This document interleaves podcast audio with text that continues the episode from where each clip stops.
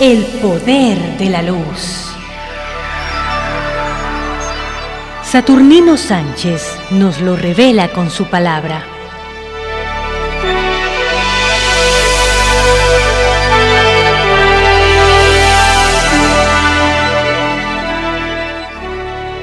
Este programa llega a ustedes gracias al patrocinio de Evita López Davison de Laboratorios López, que con su visión cultural desea aportar a nuestra sociedad el conocimiento de los orígenes de las civilizaciones y también como un homenaje a mi querido maestro Fermín Sáenz, sacerdote jesuita.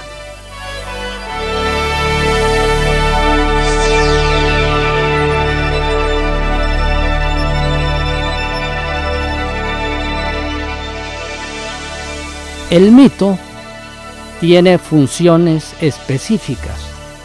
El mito ha jugado un papel trascendental en todo el desarrollo de la humanidad. Solamente en nuestros tiempos modernos nos estamos olvidando que la imaginería, la fantasía juega un papel importante. Por lo tanto, tenemos que saber que la primera función de un mito es recordar la unidad de todas las cosas, es decir, que el hombre se encuentra unido como especie a toda la vida y a todo el universo.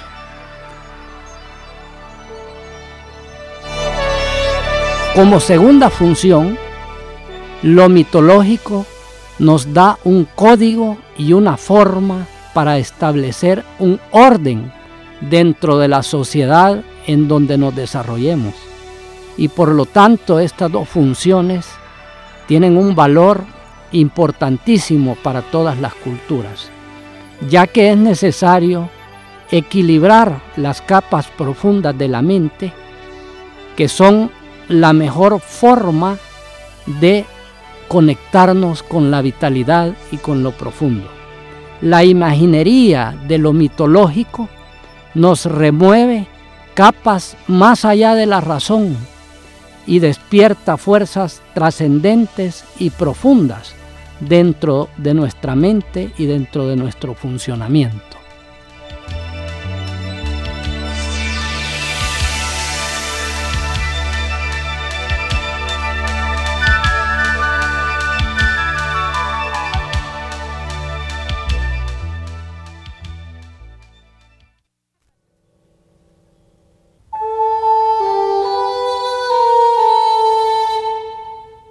Dentro del desarrollo de las culturas y la humanidad, la alta cultura griega y cretense han estado unidas.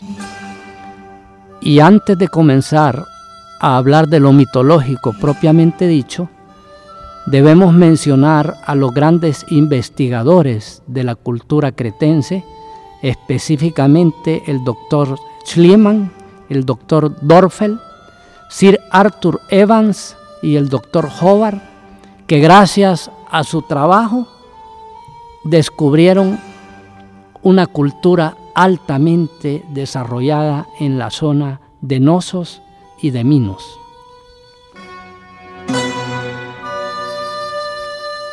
Los historiadores y poetas nos relatan la historia de un rey llamado Minos, que vivió antes de la guerra de Troya. Este era hijo de Zeus, un dios, y de una mujer bella que se llamaba Europa. El rey Minos afirmaba que por su origen divino los dioses le concederían todo lo que él deseara. Por consiguiente, invocó a Poseidón, dios de las profundidades, para que le enviara un toro del océano que prometía ofrecerlo en sacrificio. Sin embargo, cuando apareció el animal, el rey quedó tan fascinado e impresionado por su belleza que no tuvo el valor de sacrificarlo y lo sustituyó por otro en su lugar. Al darse cuenta de esto, Poseidón castigó al rey Minos, haciendo que su esposa, Pasifae, diera a luz un monstruo, mitad toro y mitad hombre. Este monstruo se llamaba el Minotauro. Fue necesario construir una residencia especial para que este monstruo pudiera habitar. Y el rey decidió contratar a Dédalo, un talentoso ateniense, el cual fabricó un laberinto como nunca había existido. Este monstruo empezó a exigir sacrificios de doncellas cada año para su alimentación. Por lo tanto, se había vuelto algo horroroso para todo el reino de Creta. Hasta que llegó del mar Teseo, quien estaba predestinado a liberar a esta cultura de este monstruo. Nuestro héroe, para cumplir su misión, invocó a la diosa Afrodita, quien hizo que una hermosa doncella llamada Ariadna se enamorara de Teseo.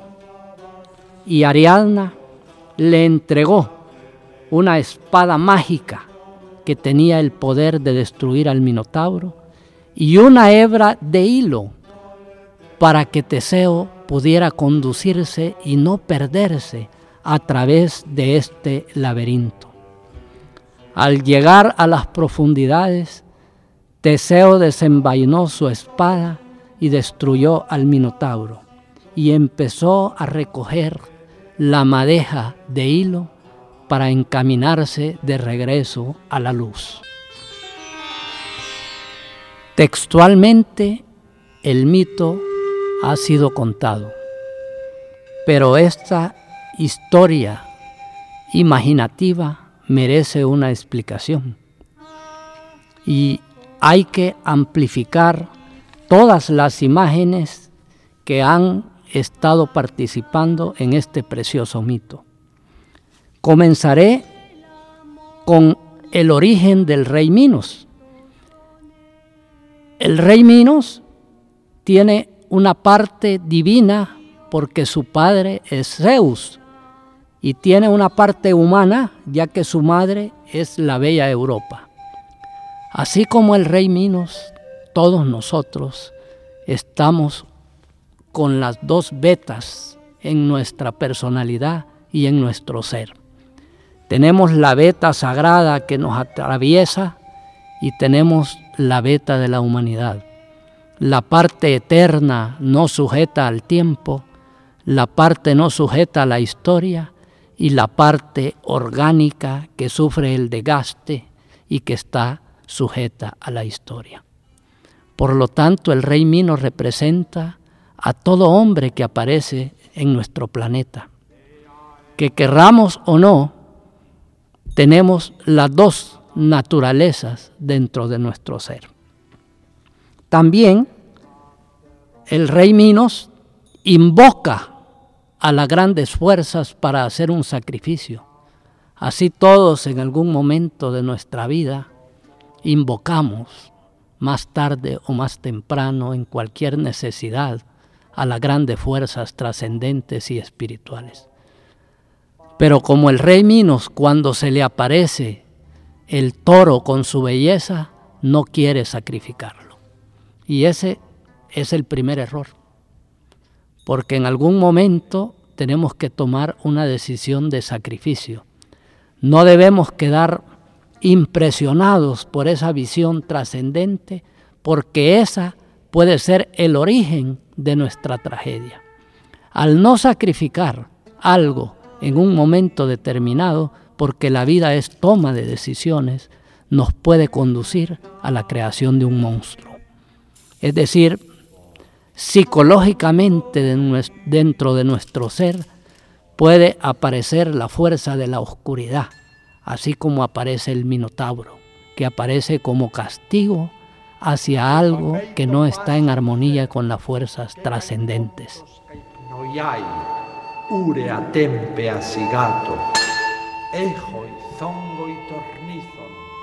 El monstruo que por su naturaleza es destructiva y está oculto en un laberinto de las profundidades, exige sacrificios de doncellas.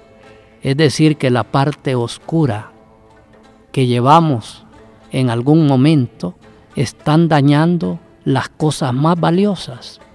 Puede ser un vicio, puede ser una compulsión, puede ser una depresión, pero en el fondo está el minotauro devorando toda nuestra vida. Y también es el sueño de la humanidad como especie, porque también el sueño colectivo y lo que nos conecta a toda la vida sobre la tierra puede estar conectado a la violencia destructiva, que no tiene respeto por la vida y que siempre trata de destruir. Ahí tenemos dos niveles de la explicación mitológica. El nivel personal de la sombra que todos llevamos de lo desconocido que puede destruirnos y el nivel colectivo que lleva toda la humanidad y que no puede quitársele porque es intrínseco a su naturaleza. Entonces, ahí en esos momentos es donde debe aparecer el héroe, es decir, el yo, la decisión, lo espiritual que puede venir en nuestra ayuda para liberarnos de esa tragedia. Pero el aparecimiento del héroe está acompañado, así como en el mito, por Afrodita, es decir, la diosa del amor, la ternura, la compasión, la misericordia.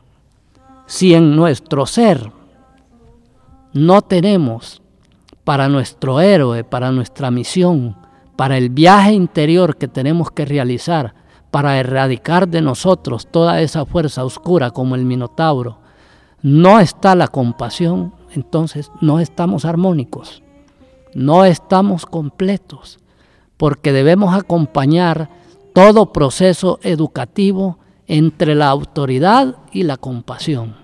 Debe ser una combinación entre lo duro y lo blando, de tal manera que forme un equilibrio. Necesitamos reglas para nuestras sociedades, necesitamos estructuras de orden, pero también la función trascendente de la compasión y el amor debe estar en armonía, porque si no hacemos eso, la función heroica como Teseo no puede derrotar a la fuerza de la oscuridad.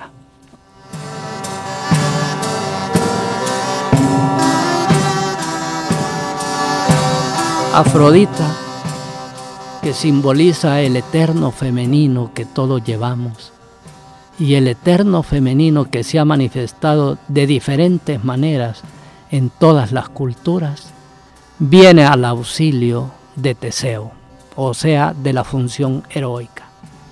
¿Y qué es lo primero que hace Afrodita?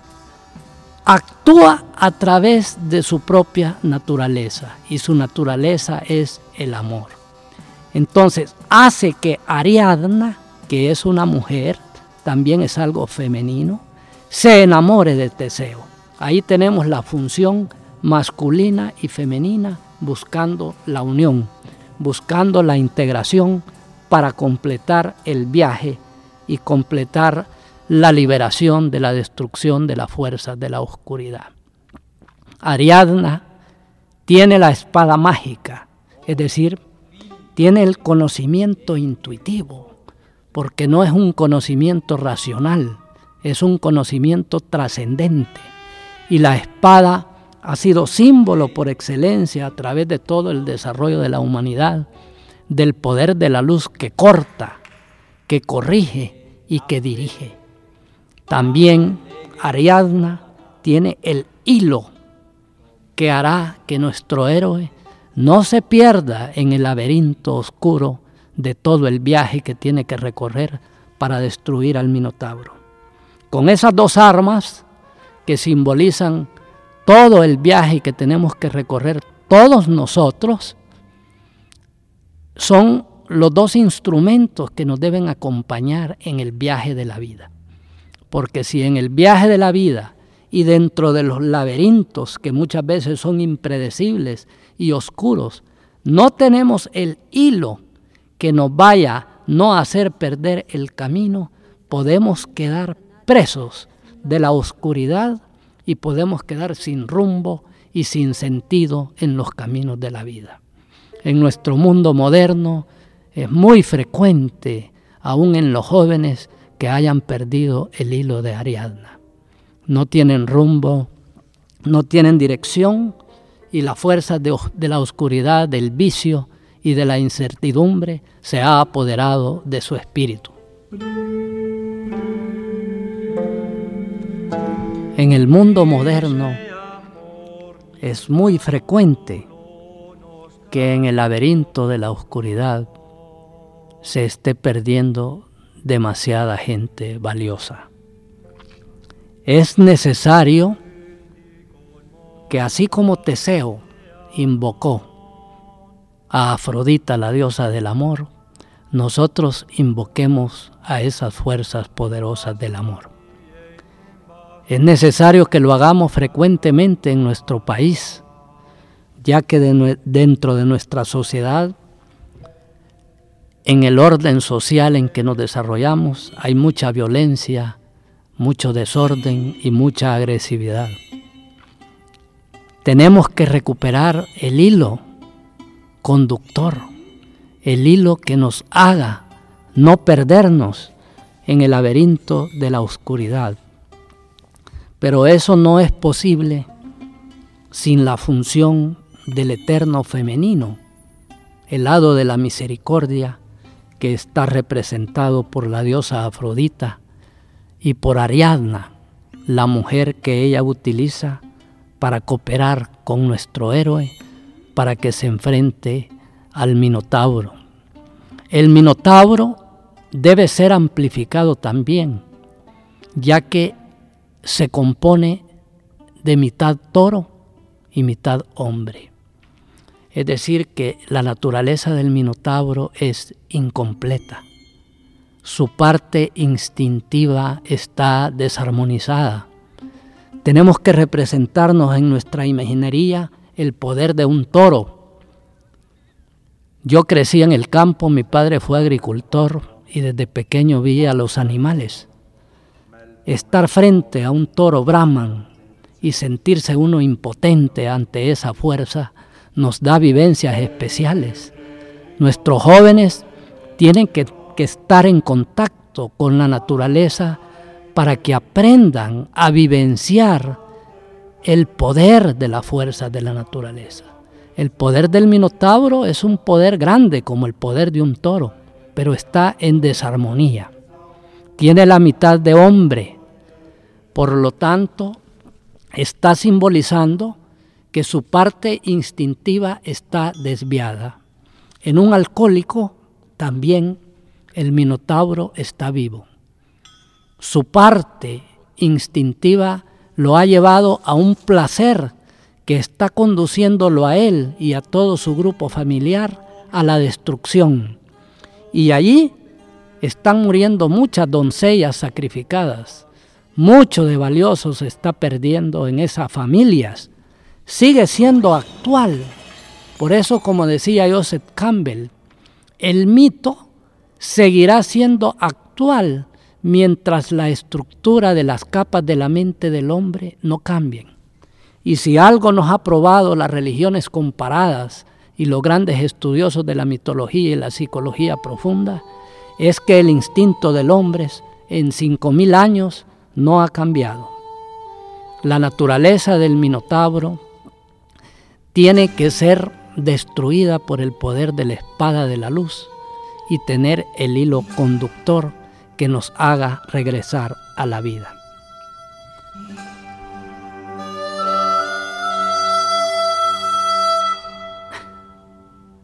Afrodita que representa el eterno femenino que todos llevamos, ya que la naturaleza humana en su esencia es andrógina, todo hombre tiene una parte femenina y toda mujer tiene una parte masculina. Y la manera como nos relacionamos con el sexo opuesto es a través de esta conexión masculino-femenina. Nuestros hogares que no encuentran la armonía es porque en la naturaleza interior el hombre que es machista no tiene integrada su parte femenina en él y la mujer que no tiene reglas o no tiene respeto por lo sagrado dentro del hogar tampoco tiene armonizada su parte masculina. El mito, la psicología analítica, la imaginería y los símbolos son poderosos transformadores de la energía instintiva profunda. El hombre no puede vivir solo de la razón. La época moderna ha avanzado enormemente en el desarrollo tecnológico y en el desarrollo del pensamiento teórico, pero está olvidando que la parte animal, la parte instintiva, lo acompaña donde quiera que vaya, porque tenemos vivencias especiales, la vivencia del más allá, la vivencia de la muerte, la vivencia del amor, que todavía nos hacen sentir pequeños ante esta inmensidad del universo. Afrodita nos recuerda todo eso. Afrodita o el eterno femenino nos está recordando como a Teseo que no podemos realizar nuestra misión sagrada de destruir al minotauro que podemos llevar dentro si no la invocamos y si ella no viene en nuestra ayuda. Eso a nivel psicológico y técnicamente describe que nuestro ego tiene que reconocer que hay algo superior a él. Tiene que reconocer que en los caminos de la vida, en el laberinto, de la vida, no va a tener éxito si confía solo en sus fuerzas lógicas. Tiene que venir la sabiduría trascendente a ayudarlo para poder completar su misión. Si no, se perderá en esa oscuridad, en esos pasillos, en esa sinuosidad de la oscuridad que puede perder a cualquiera. Porque en última instancia, el secreto de la vida no es que no nos perdamos en un momento determinado. El secreto es que recobremos el sentido, que recobremos el sentido de la búsqueda y de la misión, porque la vida tiene una misión trascendente, es decir, más allá. El algo más que está más allá es lo que debe hacernos sentirnos en misión, en una empresa, en nuestra casa, en lo deportivo, a todas partes donde vayamos. Y con eso estaremos asegurando recorrer el viaje interior y no perdernos. Dentro del mito también hay que dedicar una parte a la explicación de Teseo. Teseo, como todos los héroes de todas las culturas, es un viajero. ¿Y por qué es un viajero? Porque siempre eh, la humanidad, cuando ha querido representarse algo misterioso, lo ha representado como un viaje. Por eso decimos el viaje de la vida, o el viaje del amor, o el viaje de una emoción. Entonces por eso Teseo no puede dejar de ser un viajero. Mientras la forma de interpretar la vida en su misterio no cambie, las imágenes y las formas explicativas tampoco van a cambiar. Por lo tanto, Teseo comparte en toda la mitología, con los héroes de todas las culturas, el ser un viajero. Y es que todos realmente somos un viajero. Nuestra entrada a la vida le llamamos el recorrido de la vida y con ese lenguaje estamos hablando de un viaje. Y siempre sigue siendo un viaje. ¿Por qué? Porque aunque la altura de nuestra vida sea un poco mayor o menor, siempre vamos a estar hablando de viajar. de recorrer el camino de la vida. Y Teseo tiene que protegerse en su viaje y la forma de protección es el rumbo, no perder el rumbo, o como llaman eh, los gurús modernos en la administración, no perder el norte. Así como un barco que va a la deriva no sabe el rumbo que lleva, así una persona que no ha delimitado su misión, que no se siente hijo o hija de esta grandeza del universo, no tiene rumbo en la vida. Y si no tiene rumbo, ¿a dónde va a ir a parar? La mayoría de problemas de la cultura moderna es que no se le da un significado y un sentido al viaje de la vida. Cada ser, cada persona es un experimento sagrado y cada recorrido y cada viaje tiene su propia particularidad. Pero dentro de la particularidad de cada viaje, dentro de cada recorrido, hay parecido y hay comunión con los otros que nos han antecedido en el viaje. Por lo tanto, debemos utilizar la sabiduría del pasado para poder aplicarla en nuestro mundo moderno. Les invito el próximo miércoles a las 9 de la noche a seguir escuchando nuestro programa.